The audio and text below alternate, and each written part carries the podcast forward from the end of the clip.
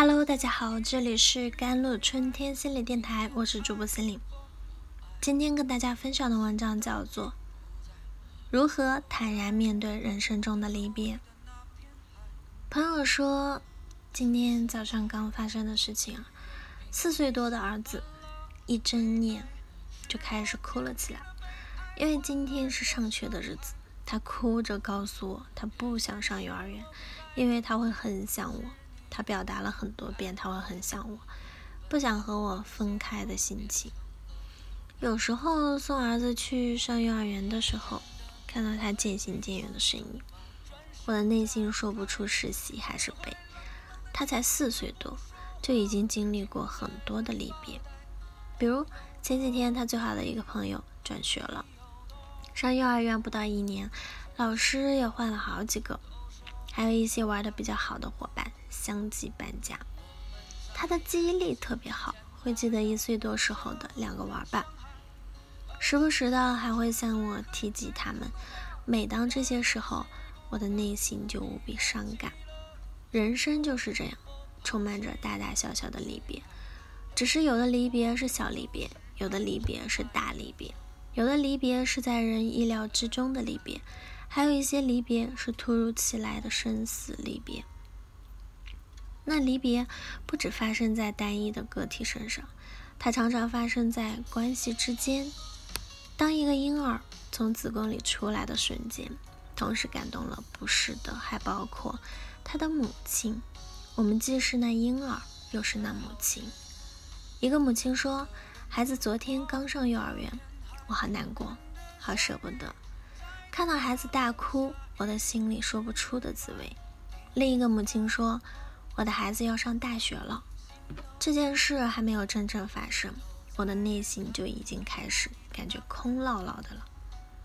一个既是母亲也是女儿的朋友说：“父亲的突然离世，让我的世界如轰然倒塌一般。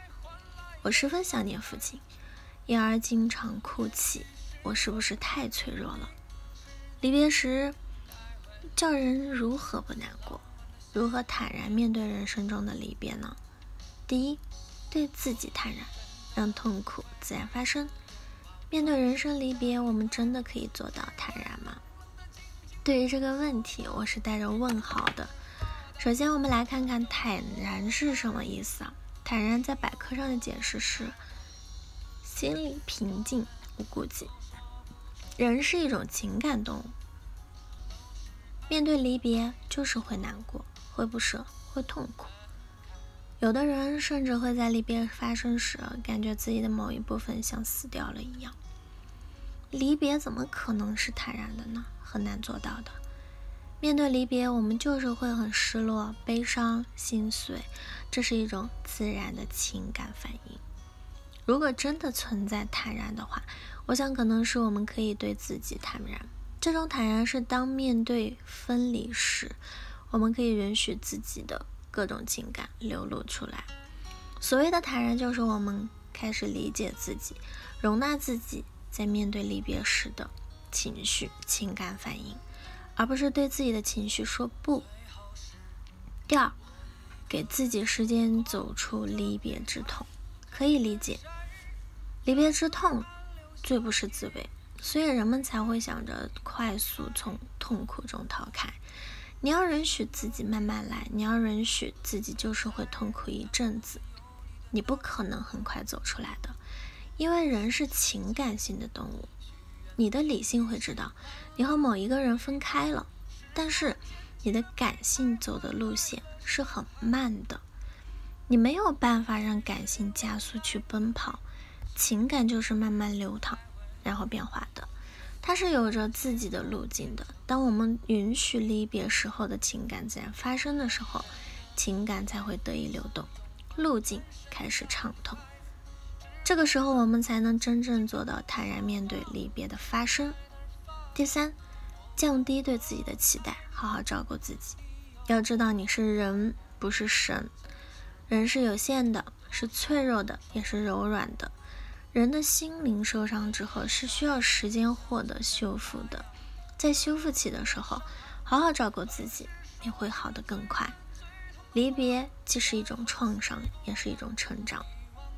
在一些重大离别发生时啊，人的心灵会出现退行，退回到小孩的状态。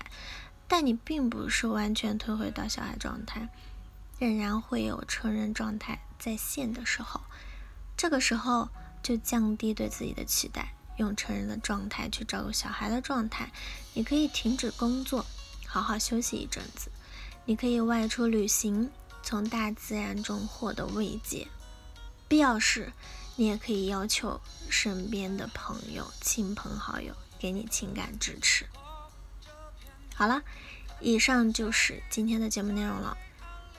咨询请加我的手机微信号：幺三八二二七幺八九九五，我是 Celine，我们下期节目再见。